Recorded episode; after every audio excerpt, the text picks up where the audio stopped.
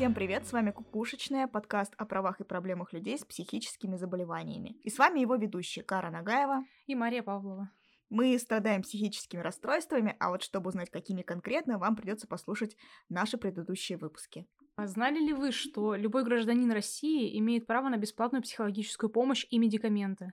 Для этого нужно обратиться в психоневрологический диспансер или коротко ПНД. Зачастую люди боятся ПНД, потому что думают, что это испортит их карьеру, непоправимо повлияет на социальную жизнь, да и вообще ПНД посещают исключительно неадекватные люди. А, но это далеко не так. В ПНД может обратиться любой человек, который считает, что у него есть проблемы.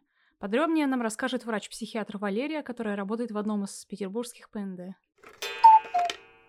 Здравствуйте, спасибо, что согласились с нами побеседовать э, на эту тему важную. У нас к вам куча вопросов. Вот, в общем. Здравствуйте.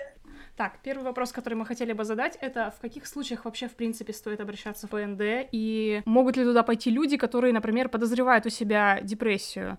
Например, часто бывают случаи, когда человек хотел обратиться в ПНД, но боится. Окружающие его часто отговаривают, запугивают и утверждают, что ПНД существует только для невменяемых и тяжелобольных людей. Да, действительно, это бич такой, я бы даже сказала. Стереотип о учреждениях психоневрологического профиля – на самом деле не просто можно, нужно обращаться к психиатру, к психотерапевту, если есть какие-то нарушения, да, какие могут быть нарушения. То есть это настроение испортилось, может быть, сон как-то стал поверхностным или, ну, в принципе, какие-то нарушения сна.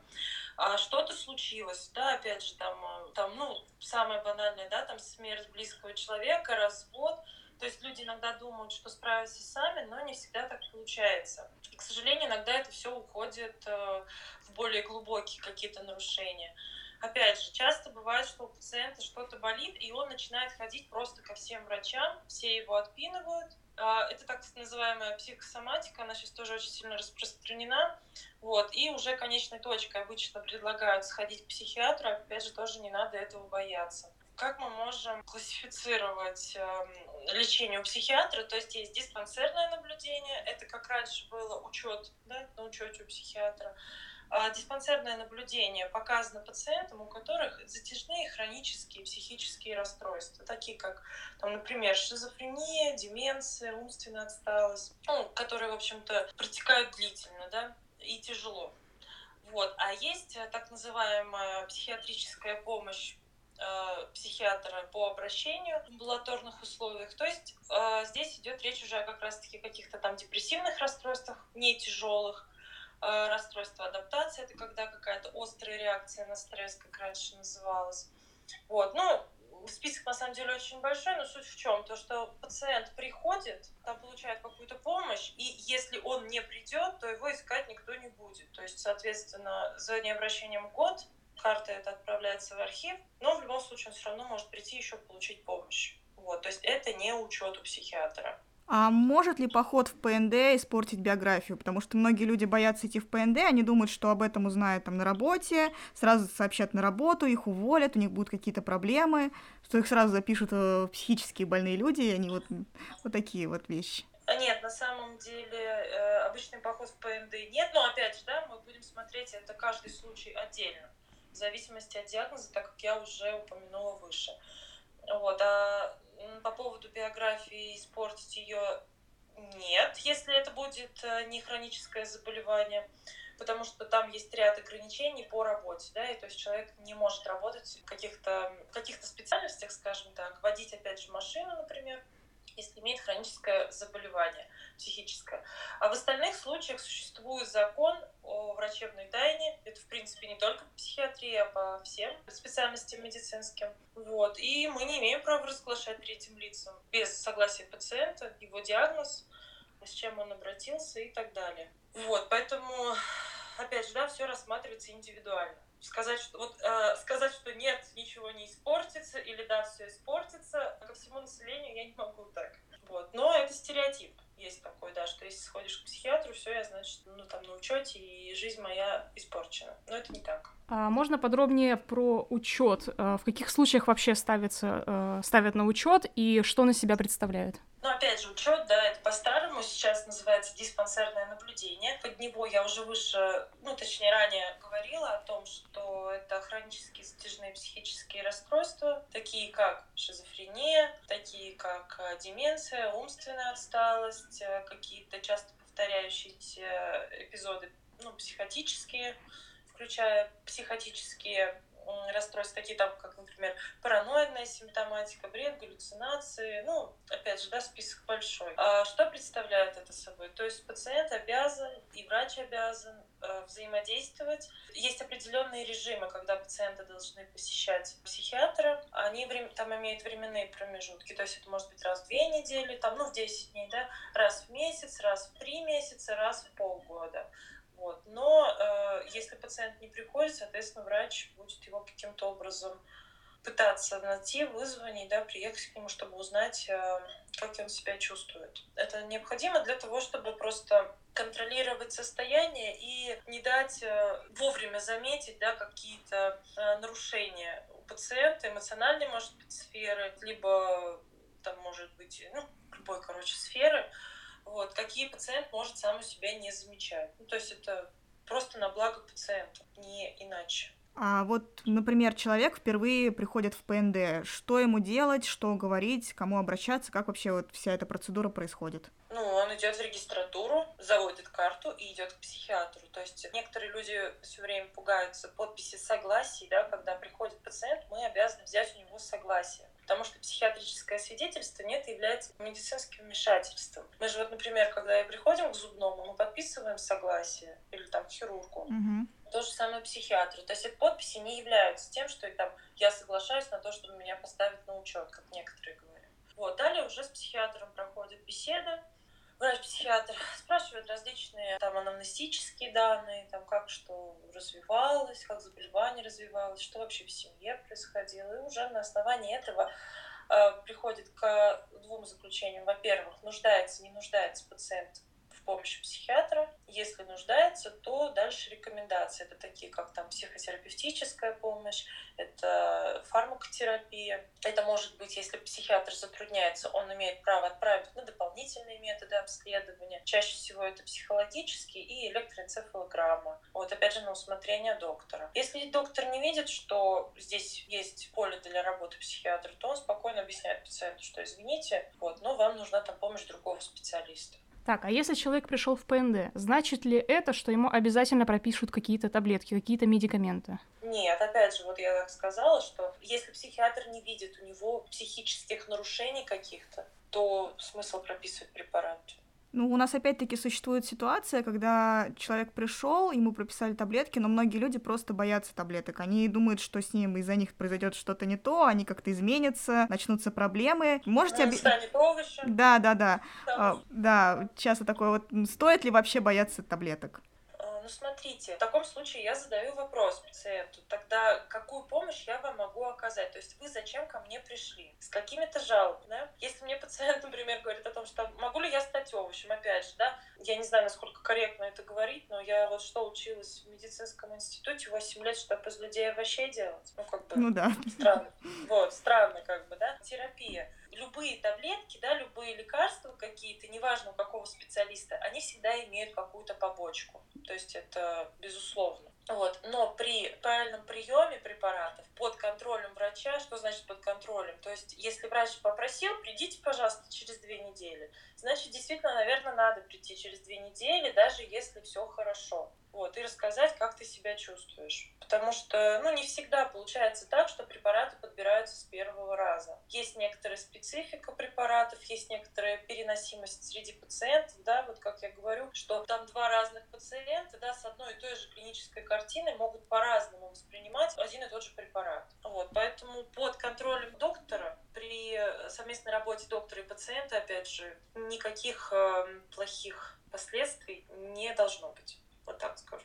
Так, а могут ли из ПНД насильно отвезти в психиатрическую больницу, и в каких случаях это вообще допускается?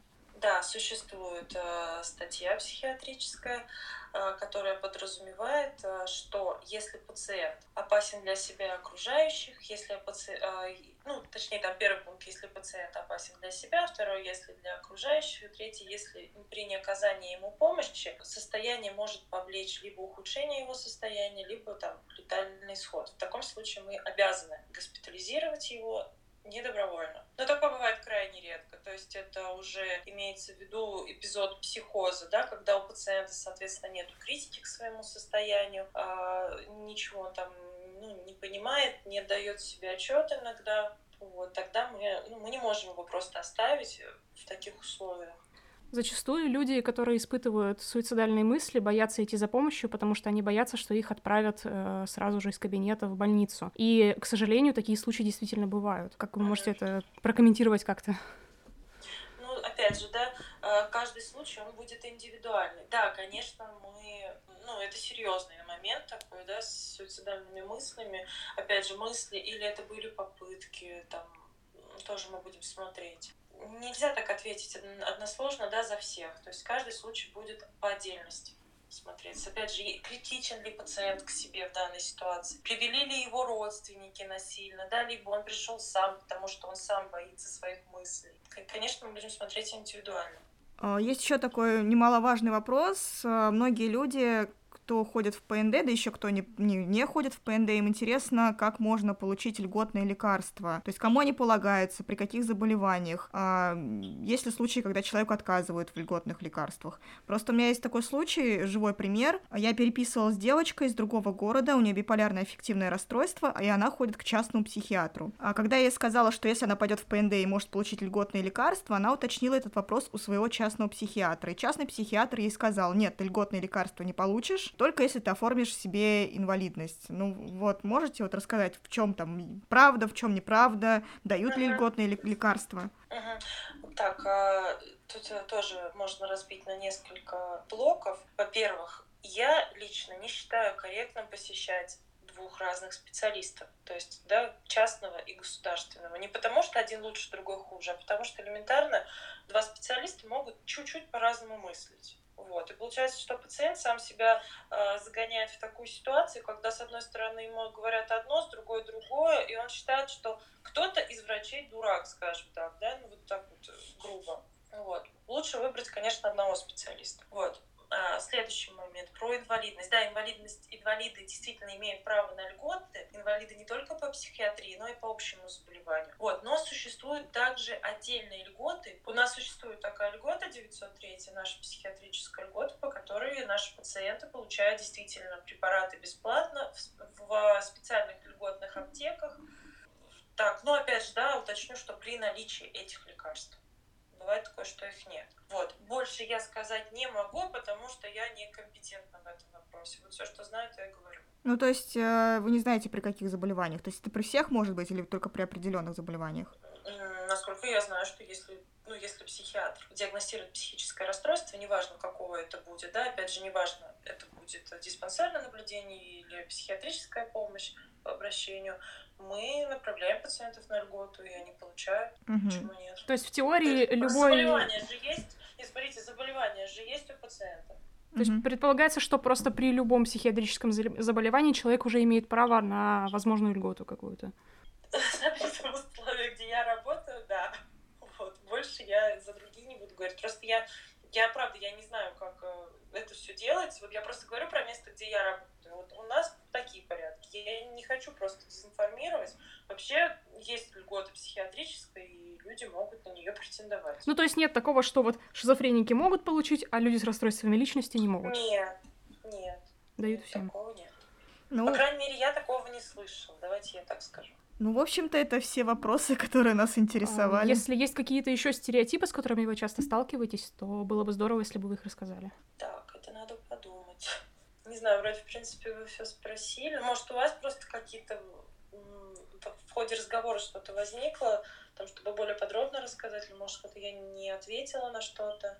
Потому что такие самые распространенные, вот особенно про учет, да, там, что учет психиатра, какие-то ограничения. О, я знаю, да. Можно ли сняться с учета и можно ли как бы уйти вообще с этого учета? Так, да, это возможно при некоторых условиях. То есть для этого необходимо, чтобы у пациента была бы стойкая ремиссия в течение пяти лет, не медикаментозно, то есть пациент не принимает препараты, в больницах не лежал, устойчиво там занимается бытом, либо, может быть, даже работает. Вот. В таком случае он может претендовать на снятие с диспансерного наблюдения, но это приходит, происходит через врачебную комиссию, то есть необходимо пройти, опять же, обратиться к своему психиатру, заявить, да, что я бы хотел. Вот, ему, э, ему назначают ряд обследований, после которых он на врачебную комиссию приходит, там э, в составе да, трех врачей, один из них председатель, его лечащий врач, еще другой врач, задаются какие-то вопросы, также беседу проходит с врачами, и уже на основании этого, на основании заключений вот этого дополнительного обследования можно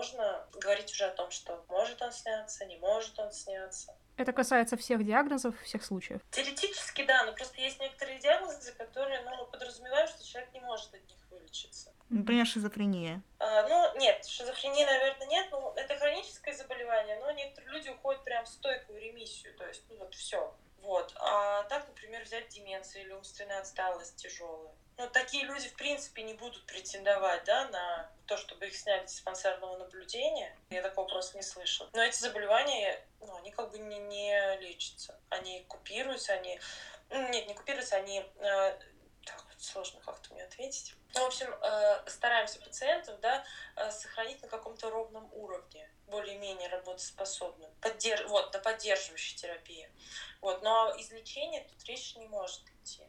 Угу. И, а вы можете как бы как-то кратко подытожить, почему в ПНД в принципе не страшно ходить? Потому что ну, до сих пор сохраняется большое количество людей, которые боятся ходить в ПНД. Почему это не страшно? Ну, это, во-первых, я всегда привожу пример о том, что вот смотрите, если, например, у вас болит живот, у вас болит сердце или зуб, вы же идете к доктору. Почему душа не может болеть? То есть это абсолютно такой же нормальный процесс, э, когда мы идем к доктору-стоматологу, так же мы идем к доктору-психиатру. Не всегда человек может выйти из каких-то ситуаций жизненных, опять же, да, там, пережить какие-то моменты, э, поэтому не нужно ждать, что это все пройдет само. Лучше обратиться к специалисту, который грамотно квалифицирует вообще ваше расстройство, уровень вашего расстройства, степень выраженности, поможет вам. А, потому что зачастую бывает, что человек эм, там, ой, да ладно, ладно, само пройдет, само пройдет, а потом это заболевание настолько глубоко уходит, что порой